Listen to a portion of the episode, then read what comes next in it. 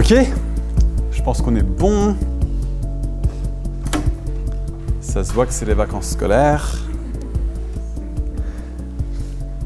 En tout cas, c'est chouette d'être avec vous qui êtes là. Euh, et puis, euh, bah, je vous propose qu'on commence en priant. Et puis, on va prendre un texte dans Éphésiens chapitre 3, des versets 1 à 11. Seigneur, je te remercie parce qu'au milieu des circonstances de nos vies, tu parles. Merci parce qu'au milieu des circonstances de ce monde, tu parles. Et merci parce qu'au milieu des circonstances des nations, tu parles. Donc je demande ce matin, Seigneur, que ta parole retentisse, que ta parole sorte, que ta parole soit prononcée, proclamée, qu'elle soit entendue, Seigneur. Donne-nous d'accepter ce que tu dis dans ta parole. Donne-moi d'être fidèle à ce que tu dis dans, ta parole. Donne-nous d'avoir nos cœurs orientés vers toi, Seigneur notre Dieu. Fais cette œuvre en nous par ton Saint-Esprit pour ta gloire. Amen. Amen. Éphésiens 3, des versets 1 à 11. Je vous invite à commencer en lisant ce texte. Je pense que c'est bien ce matin que sans préambule, on se plonge directement dans la parole de Dieu. Et Paul commence ce chapitre avec ces mots. C'est pourquoi moi, Paul, le prisonnier de Jésus-Christ, pour vous les païens, si du moins vous avez appris la grâce que Dieu, pour réaliser son plan, m'a accordé à votre intention, comment, par révélation, j'ai eu connaissance du mystère tel que je l'ai esquissé rapidement. Vous pouvez constater en me lisant quelle intelligence j'ai du mystère du Christ. Ce mystère, Dieu ne l'a pas fait connaître aux hommes des générations passées comme il vient de le révéler maintenant par l'Esprit à ses saints apôtres et prophètes. Les païens sont admis au même héritage, membres du même corps, associés à la même promesse en Jésus-Christ par le moyen de l'Évangile. J'en ai été fait ministre par le don de la grâce que Dieu m'a accordée en déployant sa puissance. Moi qui suis le dernier des derniers de tous les saints, j'ai reçu cette grâce d'annoncer aux païens l'impénétrable richesse du Christ et de mettre en lumière comment Dieu réalise le mystère tenu caché depuis toujours en lui, le Créateur de l'univers. Ainsi, Désormais, les autorités et pouvoirs dans les lieux célestes connaissent, grâce à l'Église, la sagesse multiple de Dieu, selon le projet éternel qu'il a exécuté en Jésus-Christ notre Seigneur. Amen. David a prêché sur Éphésiens la semaine dernière en disant en substance nous faisons partie d'un peuple. Moi aussi, je vais prêcher sur Éphésiens cette semaine pour dire en substance, nous faisons partie d'un plan. Nous faisons partie d'un plan. C'est détaillé tout au long de ces quelques versets et ça trouve son point culminant où Paul vient à parler au verset 11 du projet éternel de Dieu. Est-ce qu'on se rend compte de ces mots, de la portée, du poids de ces mots? Le projet éternel de Dieu. Juste, enfin, arrêtons-nous quelques secondes sur cette réalité. Dieu, celui qui a créé tout l'univers, celui qui est au contrôle de toute chose, celui qui parle et la chose arrive, celui qui décide et qui règne en souverain maître, celui qui est éternel, qui a toujours existé, celui qui est infini, qui est partout, celui qui est saint, saint, saint, dans la présence de qui les anges se tiennent tous les jours, ils ne peuvent faire rien d'autre que de juste dire tu es saint et tu es saint et tu es saint. Tu es mis à part, tu es totalement différent, tu es au-dessus de nous, tu es au-delà de nous, tu, nous transcendes, tu es meilleur que nous, tu es plus pur que nous. Il n'y a pas une ombre de variation en toi. Il n'y a pas un tout petit peu de péché ni quoi que ce soit de teinté en toi. Et tu es glorieux et tu es beau, tu es infini. Ce Dieu-là, hein, a un plan. Il a un plan. Il a une intention dans le monde. Il y a des choses qu'il veut faire. Il a un projet qu'il veut mettre à exécution. Dieu va quelque part. Et c'est pas seulement qu'il va quelque part, ça fait depuis l'éternité passée que Dieu va quelque part. Dieu a un projet éternel. Nous avons un Dieu d'intention, un Dieu qui planifie, un Dieu qui projette. Et il l'a toujours fait. Et d'une façon ou d'une autre, même si on n'en comprend pas toujours les allées et les venues et les méandres, Dieu nous conduira en cet endroit. Dieu nous conduira à la destination de ce projet éternel. C'est marqué dans le texte. Hein, les autorités, les pouvoirs dans les lieux célestes connaissent grâce à l'Église la sagesse multiple de Dieu selon le projet éternel qu'il a exécuté en Jésus-Christ notre Seigneur. Nous avons un Dieu qui projette des choses, qui veut des choses, qui va quelque part. On raconte l'histoire de euh, trois hommes qui euh, travaillaient dans une carrière euh, autour du XIIe siècle. Leur boulot, c'était de prendre les pierres et de faire des briques. Et un jour, quelqu'un est venu interviewer l'un de, ses, ses ouvriers et lui dit Mon ami, qu'est-ce que tu fais? Il disait bah, je, fabrique des briques. Il va y avoir une deuxième personne. Mon ami, qu'est-ce que tu fais? Il dit Bah, je remplis ma commande pour ce monsieur qui veut bâtir un mur. Il va y avoir une troisième personne. C'est la même chose que les deux autres, en train de préparer sa brique. Il dit Mon ami, qu'est-ce que tu es en train de faire? Et il dit Moi, je bâtis une cathédrale. parce qu'il avait compris qu'il faisait partie d'un projet qui était plus grand. Il a compris qu'il faisait partie d'un plan, de quelqu'un qui a une intention depuis longtemps et qui met les choses en exécution. Il savait qu'il faisait partie de quelque chose de plus grand. Et je, pense que, en, vrai, de vrai, de vrai, il n'y a peut-être rien, rien, rien qu'on puisse faire dans notre vie qui soit plus important que de nous rendre compte que le Dieu éternel, infini, saint, souverain a un plan et que nous avons l'opportunité de faire partie de ce plan.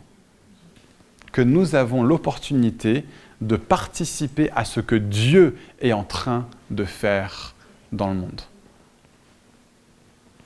Si vous avez une autre idée de quelque chose de mieux à faire que ça, qu'une meilleure façon de euh, voir sa vie, une meilleure façon de se positionner, n'hésitez pas à lever la main et à le dire. Ah, je vois, non, je vois quelques. Non.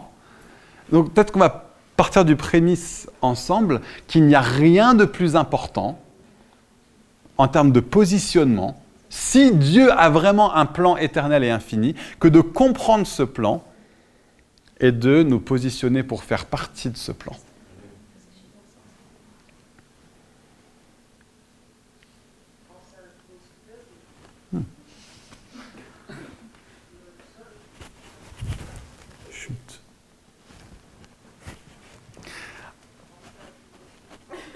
Et toi aussi, chute.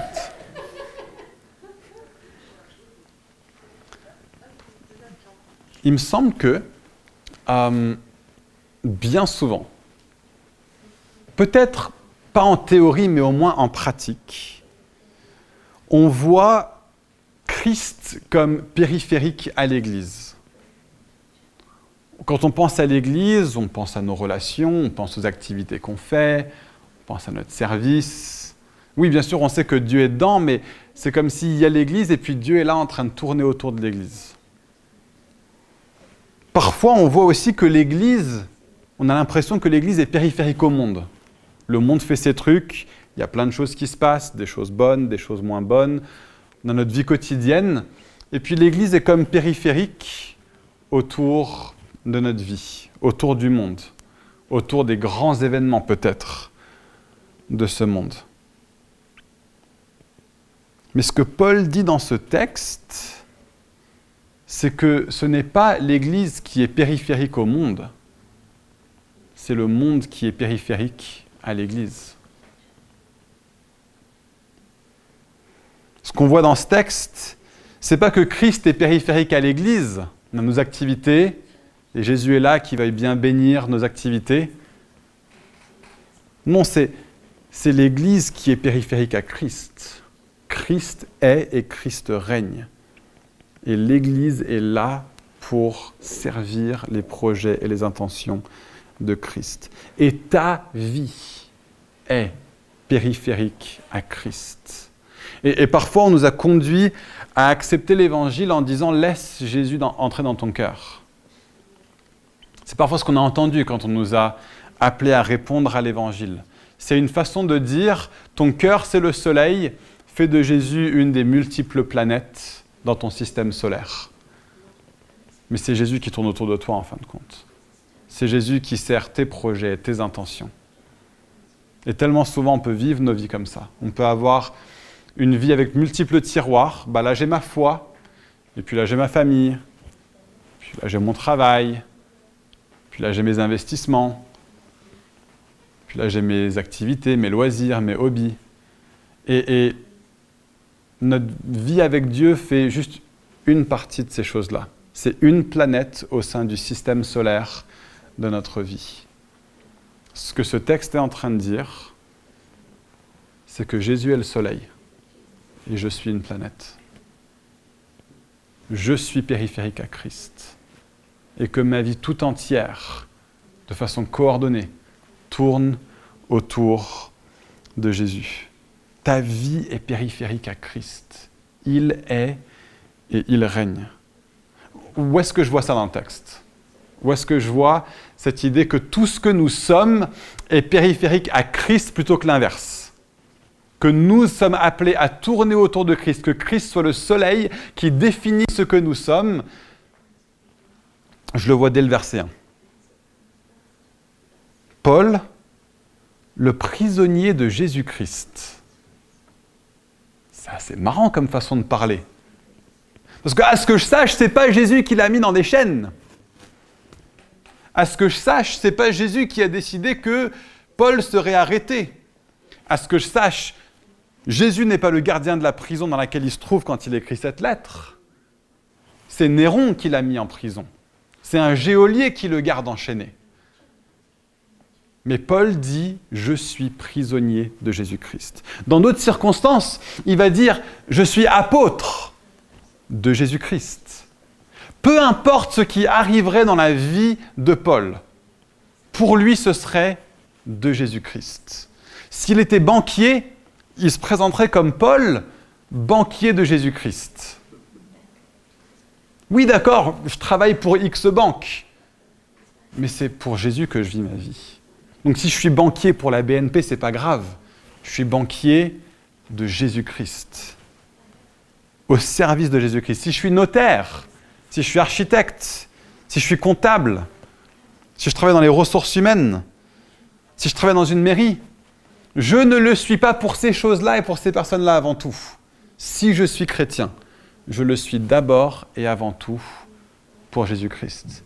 Si je suis étudiant, c'est pour Jésus-Christ que je suis étudiant.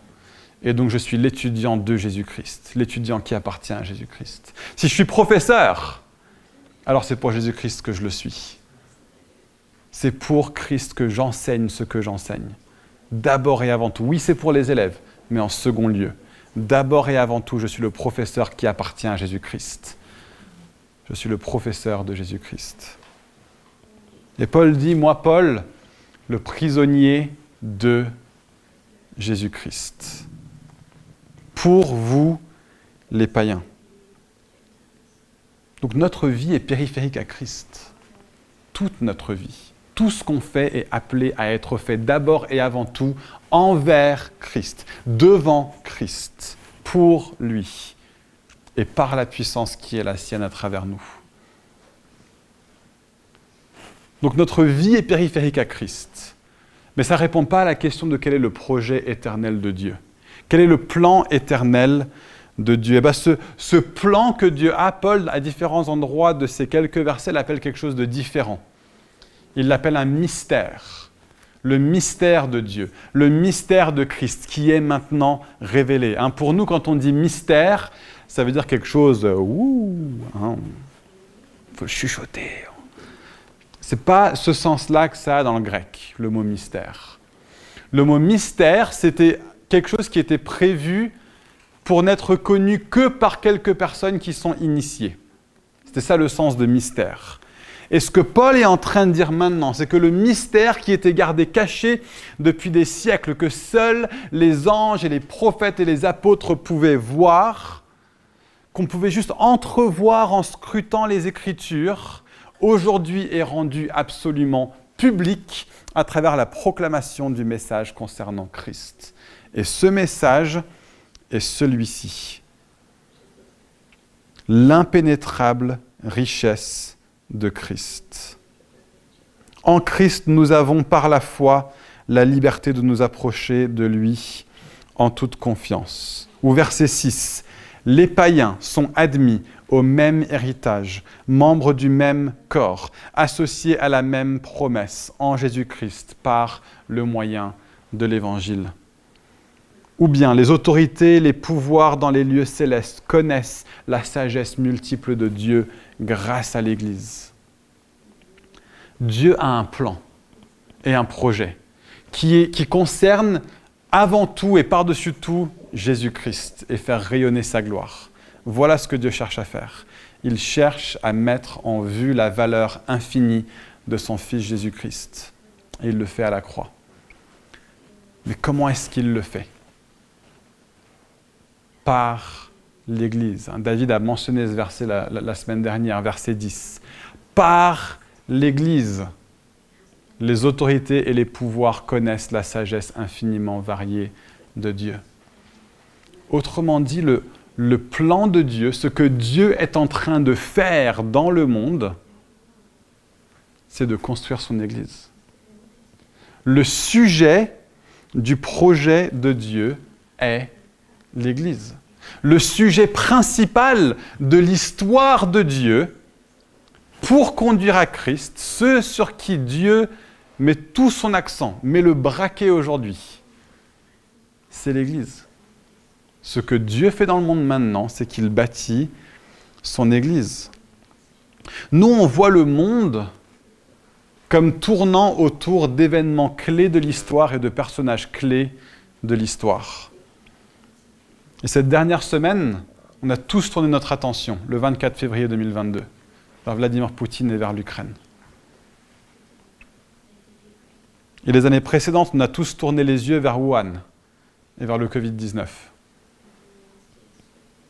Il y a plusieurs décennies, tout le monde a tourné les yeux vers Osama Ben Laden et New York, le 11 septembre 2001. Et avant ça, les yeux étaient tournés vers Charles de Gaulle, vers Winston Churchill, vers Eisenhower, vers Hitler, le 8 mai 1945. Le 14 juillet 1789, les yeux étaient tournés vers la place de la Bastille, vers Louis XVI, vers les philosophes des Lumières, vers les révolutionnaires, vers les sans-culottes. Nos yeux se portent toujours vers des dates, vers des lieux, vers des personnes.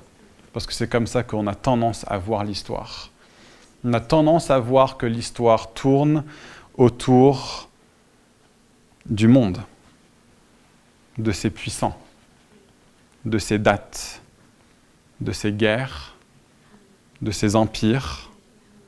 Mais toutes ces choses-là ne sont pas le sujet du plan éternel de Dieu. C'est l'Église qui est le sujet du plan éternel de Dieu. voilà ce que Jésus bâtit dans le monde. Et toutes ces autres choses sont l'arrière-plan, l'arène dans lequel se joue le match. Ça forme les enjeux qui sont les nôtres en tant que chrétiens fidèles aujourd'hui dans le monde. Mais ce n'est pas le match en lui-même. Je dis ça ce matin parce que je pense qu'on a besoin d'être euh, réconforté. je dis ça ce matin parce que je pense qu'on a besoin d'être consolé. Et je dis ça ce matin parce que je pense qu'on a besoin d'être réorienté. Je me suis réveillé le 24 février. On était levé à 5 h du matin pour revenir d'Angleterre. Et je me suis dit, Nathan, souviens-toi de cette date. Tes enfants vont l'apprendre à l'école. C'est pas rien ce qui se passe. C'est important. C'est pas pour minimiser ce qui se passe en Ukraine que je dis ce que je dis ce matin. Rien de ce qui se passe dans l'histoire n'est à minimiser. Aucune guerre, aucune date, aucune personne, ni grande ni petite, n'est à minimiser, n'est pas importante.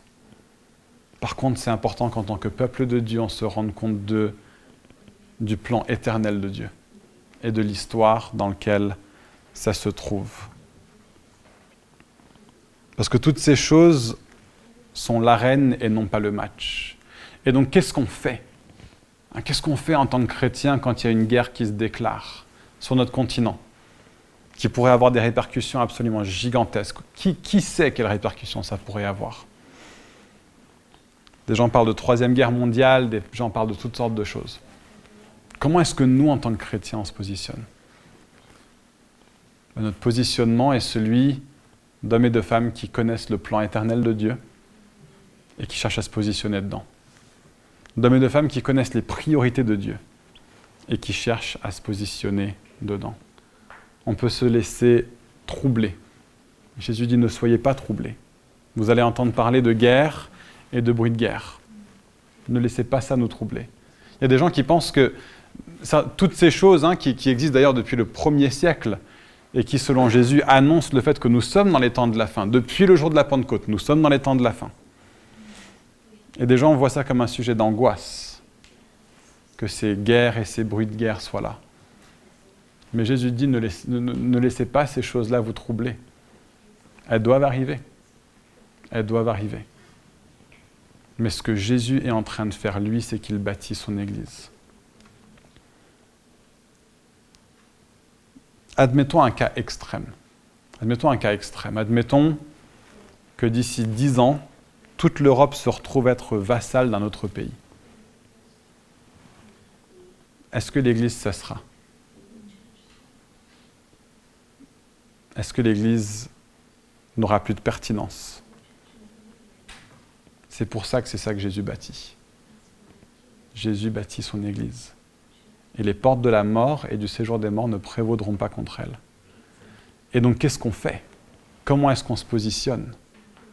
Bah, Notre rôle à nous est de continuer à établir le règne de Dieu, qui est un règne sans frontières, qui est un règne qui n'est pas de ce monde, à l'intérieur de ce monde. Ça pas dire d'être ignorant de tout ce qui se passe autour de nous, bien sûr que non on est dans une année électorale. Euh, les amis, soyons très conscients de ce qui se passe autour de nous, informons-nous et votons. Hein. Euh, on est appelé à des chrétiens impliqués dans le monde, mais qui savent que notre focalisation première et par-dessus tout est une focalisation qui transcende ce monde, est une focalisation qui transcende ces puissants, une focalisation qui transcende ces grandes dates, qui transcende ces grands événements qui transcendent ces guerres, qui transcendent même ces empires.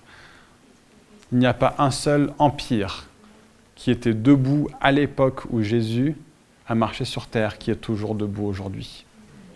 Pas un seul. Il y en a d'autres qui se sont levés depuis. Certains sont tombés et ont fait une résurgence. Il n'y en a pas un seul, pas un seul qui tient, alors que le règne de l'agneau continuera et continuera et continuera jusque dans l'éternité future.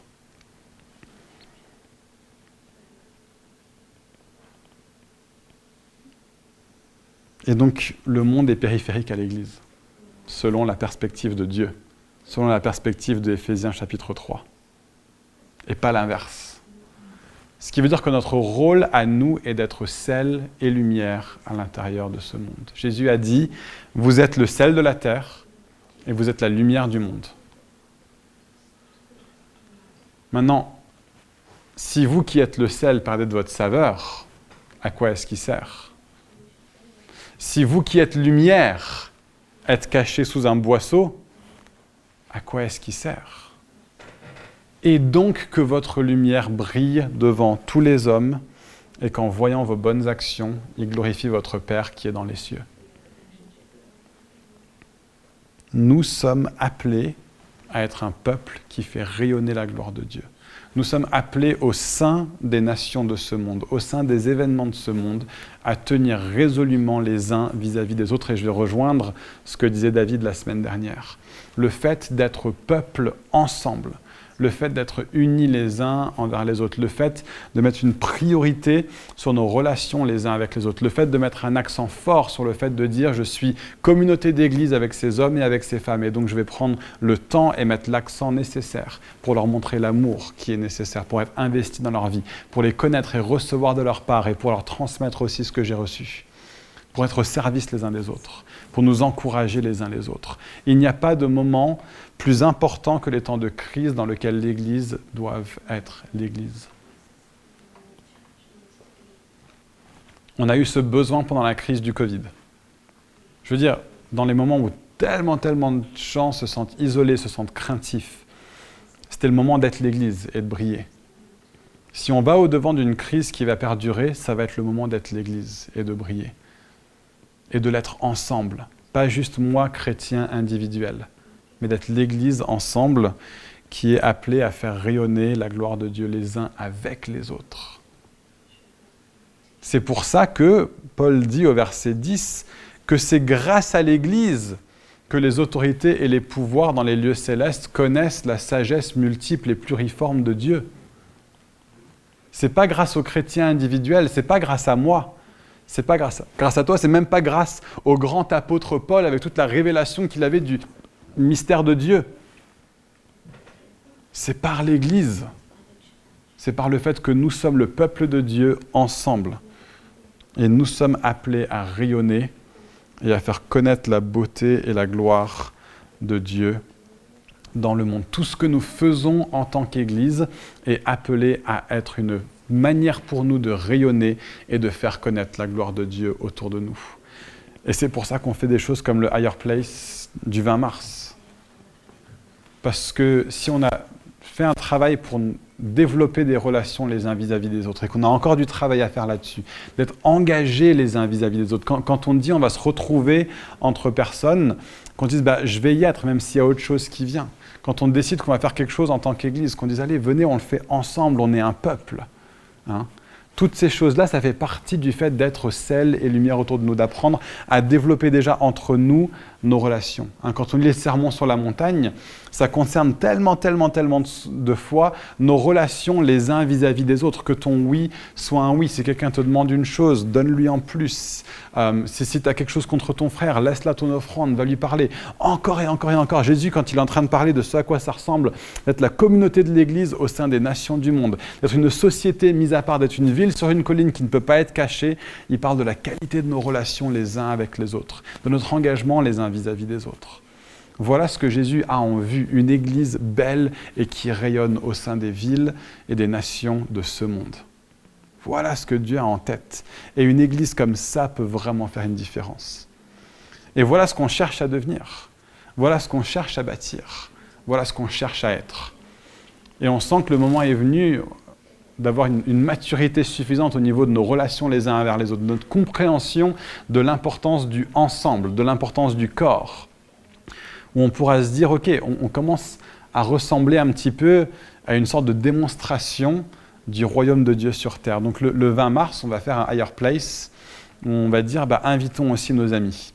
Ça va être un test, ça va être un essai, euh, ce ne sera pas forcément confortable, euh, mais, parfois, quand on pense évangélisation, ce qu'on se dit, c'est qu'il faut absolument que euh, le 20 mars, quelqu'un se lève avec une Bible et qui proclame euh, le salut en Jésus. Pas forcément. Hein. Jésus parle d'être celle de la terre, d'être lumière du monde. Il y a un moyen par lequel on peut trop saler une assiette. Vous avez tous connu ça. Une fois, j'étais avec mes amis, on faisait une soirée crêpe. Et je pensais que c'était du sucre dans le pot chez mon ami. C'était du sel j'ai mis du sel partout dans ma crêpe, j'ai trop salé le truc. On est la lumière du monde, mais parfois, on peut avoir une attitude qui est éblouissante. Hein, on ressemble plus à des, à des policiers dans une salle d'inspection en train de dire Tu vas la voir, cette lumière, oui hein? Mais on veut apprendre à être une église simplement où on peut, où on sait comment être normaux les uns vis-à-vis des autres, profondément bienfaisants les uns vis-à-vis des autres, profondément bienveillants les uns envers les autres, centrés sur les autres, plutôt que centrés avant, avant tout sur moi-même, en train de viser le bien-être des autres, en train de penser à eux. Et si on arrive à être une église comme ça, les amis, on va faire une différence de malade dans le monde. On va faire une différence de malade auprès d'une société où tellement, tellement, tellement de personnes, dans nos rues, dans nos villes, dans nos cités, sont seules. Hein, la, solitude est une des causes les plus grandes de la mort à Paris. Hein, j'ai pris un temps avec le, maire du 15e il y a de ça pas longtemps, et je dis, voilà, quel est votre plus grand problème? Il disait, bon, un petit peu d'insécurité qui vient dans le 15e, mais globalement, l'insécurité, ça va. Euh, c'est vraiment la solitude, en fait. Si vous pouvez faire quelque chose, quelque chose pour aider à ce que les gens dans notre quartier se sentent moins seuls, ah, on serait vraiment preneur. Et, je me disais dans ma tête, ok, bah, c'est vraiment ce qu'on cherche à bâtir. Mais c'est important qu'on le soit ensemble, parce que nous faisons partie d'un plan. Et le plan de Dieu pour montrer sa sagesse au monde, le plan de Dieu pour faire rayonner la gloire et la beauté de Jésus autour de nous, c'est nos relations les uns avec les autres. C'est à votre amour les uns pour les autres qu'on vous reconnaîtra pour mes disciples. Hein? Jean dit dans Jean chapitre 1, personne n'a jamais vu Dieu. Hein, l'invisibilité de Dieu est un vrai problème.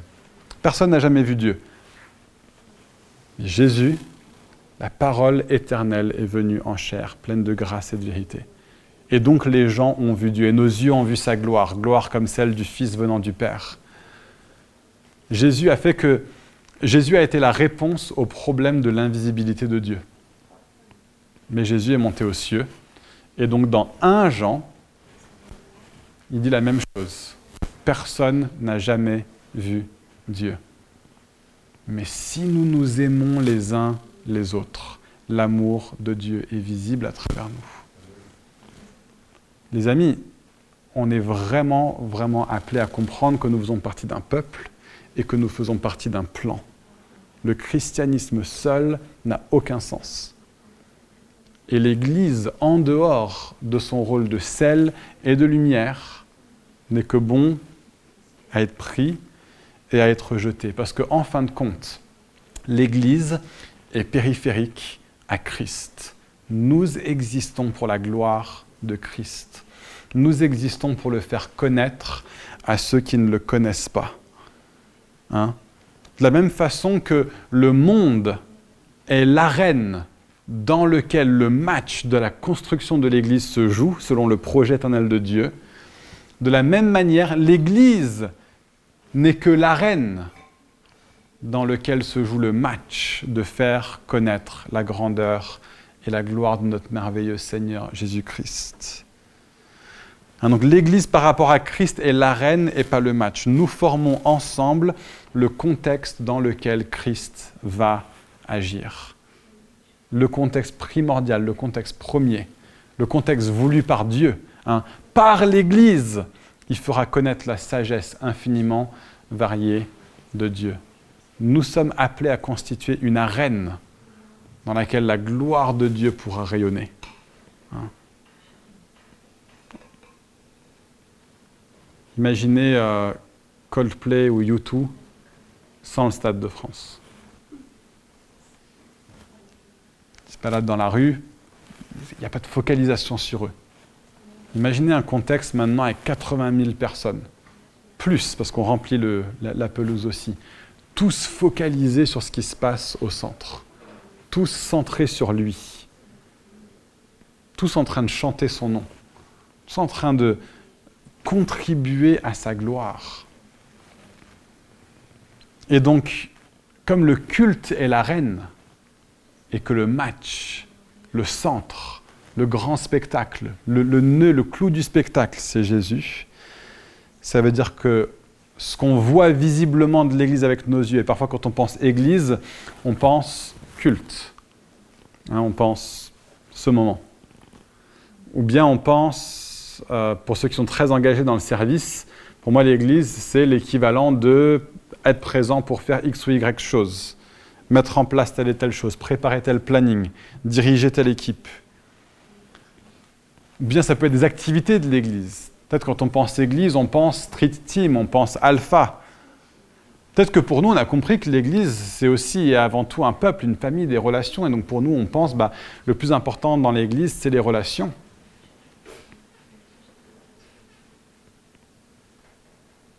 Mais toutes ces choses, tout, tout, tout, tout, tout ce qu'on fait à l'Église, avec l'Église, en Église, Higher Place, la nomination d'anciens le 3 avril, tout, tout, tout, tout, tout ce qui se passe dans la vie de l'Église, l'apéro de bienvenue, toutes ces choses n'ont pour objectif et pour but ultime que de créer un contexte dans lequel Jésus-Christ va venir se glorifier, dans lequel Jésus va venir pour démontrer sa gloire à lui. Nous faisons toutes ces choses pour Jésus.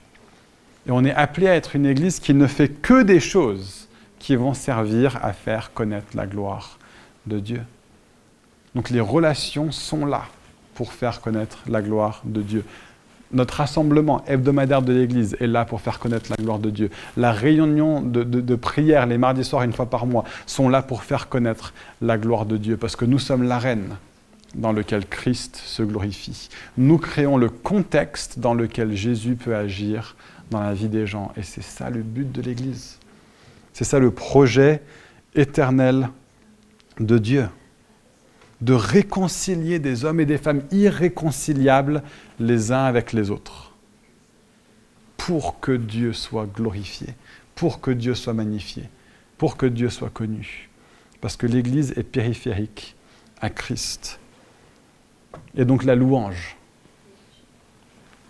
la louange tourne autour de Christ. Et, parfois, on peut approcher le temps de louange en se disant ah, J'espère que ça va me faire du bien. Parfois, on peut présenter le temps de louange comme ça. Je ne sais pas si vous avez passé une bonne semaine ou pas. Laissez juste ça de côté. C'est pas important. Ces choses-là ne sont pas importantes. Nous ne faisons pas ça vis-à-vis de nous. Nous faisons ça vis à -vis de Dieu. Donc, quand on voit la description de la salle du temple dans Apocalypse chapitre 4, chapitre 5, chapitre 7, Jésus est là dans toute sa gloire, dans toute sa, radiance, sa rayonnance. Il est glorieux, il est grand, il est au-dessus de toute chose. Qu'est-ce qui se passe dans cette pièce? Il n'y a pas quelqu'un qui est devant, qui est en train de dire, OK, pour les personnes qui sont en train d'entrer, je ne sais pas comment s'est passée votre semaine. Je ne sais pas si vous allez bien. Je ne sais pas si vous vous sentez bien. Euh, mais, bon, allez, venez, on y va quand même, venez, on va adorer le Seigneur. Non, il est, il, est tellement grand, il est tellement présent, il est tellement glorieux que, tout le reste prend du sens alors qu'on vient lui offrir la louange et l'adoration. Et d'ailleurs, peu importe le sens pour moi, en fait. Il en est digne et donc il en est digne. Hein, la louange est vue tellement, tellement souvent dans les Écritures comme une offrande, comme quelque chose qu'on apporte à Dieu et, tous ensemble, équipe de louange, pas équipe de louange, c'est pas important, cette distinction, elle n'existe pas dans la Bible. Les, super équipes de louange qu'on a ici à Fireplace nous rendent un service pour que tous ensemble on puisse adorer le Seigneur, tous ensemble on puisse exercer les dons spirituels. Mais on le fait pour aucune autre raison vraiment que parce que Christ en est digne. Est-ce qu'il se peut qu'on vive des belles choses? Ah mais carrément. Ah, mais carrément qu'on vive des belles choses. Est-ce qu'il se peut qu'on retrouve de la guérison, de la consolation, du bien-être, alors qu'on rentre dans la présence de Dieu? Mais bien sûr que oui. Il est Dieu, il est bon. Sa présence est merveilleuse. C'est notre Père. Est-ce qu'il se peut même qu'il nous parle à nous alors que nous, on vient lui apporter la louange qui lui est due? Mais oui, on a un Dieu qui parle. On a des personnes qui prophétisent dans l'Église. Bien sûr que ces choses-là, on va les vivre, mais ce n'est pas le but. Ce n'est pas la raison d'être. Nous venons pour apporter un culte à celui qui en est digne. Nous venons pour dire à celui qui est saint la sainteté de son nom. Nous venons pour dire à celui qui est glorieux la gloire de son nom. Nous venons pour dire à celui qui est amour les merveilles de son amour. Et nous le célébrons et nous l'exaltons. C'est ça le cœur de la louange. Hein, c'est le battement de cœur de la louange. Le battement de cœur de la louange, c'est Christ. Parce que l'Église est périphérique à Christ et pas l'inverse. Tellement souvent, la louange, on peut la vivre comme l'inverse. Qu'est-ce que Dieu va faire ce matin? Qu'est-ce qu'il va m'apporter? Qu'est-ce que je vais vivre? Est-ce que je suis en forme? Est-ce que j'en ai envie? Ces questions-là ne sont pas importantes. Par rapport à la grandeur de Christ. Et ces autres choses, alors que Dieu devient le soleil central de nos vies, ces autres planètes de notre inquiétude, de notre euh, sentiment de mal-être, de différents soucis, de différents tracas qu'on peut avoir, ces choses-là vont trouver leur juste orbite alors que Dieu devient le soleil central de nos vies. Pareil pour la prière. La prière n'est pas faite parce que j'en ai envie ou que j'en ai pas envie. La prière est avant tout là parce que Dieu est Dieu. Qu'on est appelé à avoir cette relation avec lui, à lui parler. Que nous sommes entraînés dans une relation d'humilité où on dit je ne peux pas acquérir par moi-même les choses dont j'ai besoin dans ma vie. Il faut que je les demande à Dieu. Hein, c'est une relation de dépendance vis à -vis de Jésus. Et donc Jésus n'est pas périphérique à la prière c'est la prière qui est périphérique à Jésus. Et on pourrait dire ça pour chaque élément de la vie de l'Église. Chaque élément de la vie de l'Église. Et donc c'est pour ça que c'est important qu'on comprenne qu'on fait partie d'un peuple. Et c'est pour ça que c'est important qu'on comprenne qu'on fait partie d'un plan. Un plan éternel que Dieu a quelque chose en tête, que Dieu veut faire quelque chose et qu'il s'est acquis un peuple, qu'il vous a conduit à lui, qui vous a rajouté à l'Église pour pouvoir ensemble faire partie de ce grand plan, de ce grand projet de faire connaître les merveilles de Jésus au monde entier à travers l'Église. Et donc je ne sais pas ce que demain nous réserve. J'en ai vraiment aucune idée. Je ne suis pas politologue et même si je l'étais, je ne pense pas que je pourrais en dire beaucoup plus de toute manière. Je ne sais pas ce que cette crise, où, où va en être l'issue. J'en ai aucune idée. Mais on est appelé à vivre cette paix profonde de savoir que Dieu a un plan éternel. Et que les empires et les puissances et les dates et les guerres ne sont pas le sujet du plan éternel de Dieu. Ces choses sont l'arène dans laquelle se joue le match du plan éternel de Dieu, qui se trouve dans l'Église et à travers l'Église et avec l'Église. ce message va avoir des applications différentes pour différentes personnes. Pour certains, vous allez vous rendre compte, bah, c'est vrai qu'en fait, je n'ai pas vraiment l'impression de faire partie, ce n'est pas mon identité, de faire partie de ce peuple. Peut-être que pour vous, la première étape, c'était de revenir à ce que David disait la semaine dernière et de comprendre que nous faisons partie d'un grand peuple. Hein, quand Jésus mourait à la croix, peu importe les chants qu'on a chantés qui disent le contraire, euh, Jésus n'a pas en tête toi quand il meurt à la croix. Il n'a pas en tête moi quand il meurt à la croix. Hein, Jésus ne se tient pas sur la croix en train de penser à chacun de nous individuellement l'un après l'autre. Quand Jésus est sur la croix, c'est comme il, le compare au fait d'être élevé. Hein, quand je serai élevé, toutes les nations viendront à moi. Ce que Jésus fait quand il est sur la croix, c'est comme un roi qui est en train de prendre sa place sur son trône. Et depuis ce trône, il voit le monde entier. Et ce qu'il voit dans ce monde entier, c'est non pas juste une personne et une autre et une autre qui reviennent pour habiter dans leur maison desquelles ils ont été exilés. Ce qu'ils voient, c'est tout un peuple composé de toute langue, de de toute nation, de toute tribu, qui viennent ensemble. Et oui, chacun d'entre eux va habiter dans une maison. Et notre Seigneur en est absolument ravi qu'on va retrouver notre place une fois de plus dans ma maison à moi de laquelle j'ai été exilé alors que je reviens dans le pays. Mais ce que Jésus voit, lui, c'est tout un peuple qui revient. Et tout un peuple qui revient habiter la grande maison de Dieu, qui revient habiter ensemble la grande famille de Dieu. Christ est en train de s'acquérir un peuple. Et donc peut-être que pour vous, il y a un appel à dire je, fais partie d'un collectif, je fais partie d'un ensemble. La vie chrétienne en dehors de cet ensemble, qui est l'Église universelle, mais qui est démontrée et manifestée par chaque Église locale, si vous vous positionnez pour ne pas faire pleinement partie de cet ensemble, peut-être qu'il y a un appel pour vous ce matin. De, de, connecter plus profondément avec le ensemble, avec la communauté de la vie de l'Église.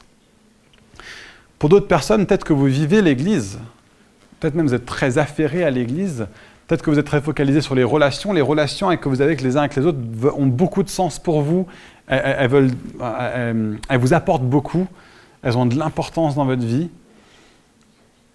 Mais la question maintenant, c'est est-ce que vous vous positionnez pour que ces relations fassent partie d'un plan plus grand, hein, d'une vision plus grande, de la vision de répandre le monde entier avec la connaissance de Jésus-Christ, avec l'évangile, avec le message du salut, à le faire connaître à ceux qui ne le connaissent pas. Mais pas seulement à les faire connaître. On a eu tellement l'habitude par le passé d'avoir des, des, églises qui grandissent uniquement grâce au ministère de l'évangéliste. Hein, le ministère de l'évangéliste va souvent fonctionner par addition. Une personne, une personne, une personne qui est convertie, convertie, convertie. Je pense aux âmes, aux âmes, aux âmes. On a besoin des autres ministères aussi. On a besoin des ministères apostoliques et prophétiques, des bergers et enseignants, qui vont s'assurer que non seulement ces personnes rencontrent Jésus, mais qu'ils soient ajoutés à l'Église. Hein, qui comprennent qu'ils font partie d'un royaume qui est plus grand, ça c'est le mandat apostolique, qu'ils sachent qu'ils font partie d'un peuple qui est envoyé, d'un peuple qui est appelé, c'est le mandat apostolique, qu'ils sachent aussi qu'ils font partie euh, d'un peuple qui est capable d'entendre Dieu et de dire ce que Dieu dit au monde. C'est le mandat prophétique. Faire partie d'un peuple qui est attaché au miraculeux de Dieu. Ça aussi, ça fait, partie du prophétique, du mandat prophétique. Mais aussi des, euh, qui, qui, soient des personnes qui soient ajoutées à une communauté où ils vont être attachés aux uns et aux autres, se faire du bien les uns aux autres. C'est le mandat du berger. D'être un, un, peuple tous ensemble, où on prend soin les uns des autres, on s'encourage les uns les autres. Et enfin, le mandat de l'enseignant, qui va s'assurer que tous nous connaissions Dieu, que nous connaissions sa parole, que notre vision du monde soit formée par la vérité de Dieu. On est appelé à être une église où toutes ces choses-là sont mises en œuvre, où toutes ces choses-là sont vécues. Et on est appelé à faire partie du grand projet de Dieu. Donc peut-être que jusque-là, votre vision de l'Église a été trop individuelle. Peut-être que votre vision de l'Église a été collective, mais a été centrée sur l'intérieur. Mais le, moment vient le moment vient où on est appelé, alors que cette Église se constitue de plus en plus, qu'elle s'implante de plus en plus, à être une Église qui regarde vers l'extérieur, à être une Église qui comprend que ce que nous incarnons, ce que nous sommes, ce que nous démontrons, est pour d'autres que nous-mêmes. On est la famille de Dieu, pas pour être exclusif, on est la famille de Dieu pour être inclusif. On est la famille de Dieu pour que ceux qui ne le connaissent pas puissent venir et puissent goûter au fait que Dieu est bon et qu'ils puissent le voir à travers notre amour les uns pour les autres, parce que Dieu a un plan éternel. Et nous en faisons partie en tant qu'Église. Qu'on le comprenne ou qu'on ne le comprenne pas, ça peut vous sembler énorme. Simplement focaliser sur ceci. Aimez-vous les uns les autres, de façon à ce que votre lumière brille devant les hommes et qu'ils honorent votre Père qui est dans les cieux. Amen. Eh ben, Seigneur, au milieu de euh, cette semaine tellement troublante, tellement tourmentée, avec les yeux du monde entier qui se tournent vers euh, une nouvelle guerre. Seigneur, aide-nous à être ton peuple, à être affermi, à être ancré, à être établi dans la vérité de ta parole, Seigneur, à connaître ton plan éternel, à savoir, Seigneur, que ces événements ne sont pas le match, mais ne sont que l'arène pour le match. Seigneur, et que le match qui se joue a pour but entier et total de faire rayonner ta gloire.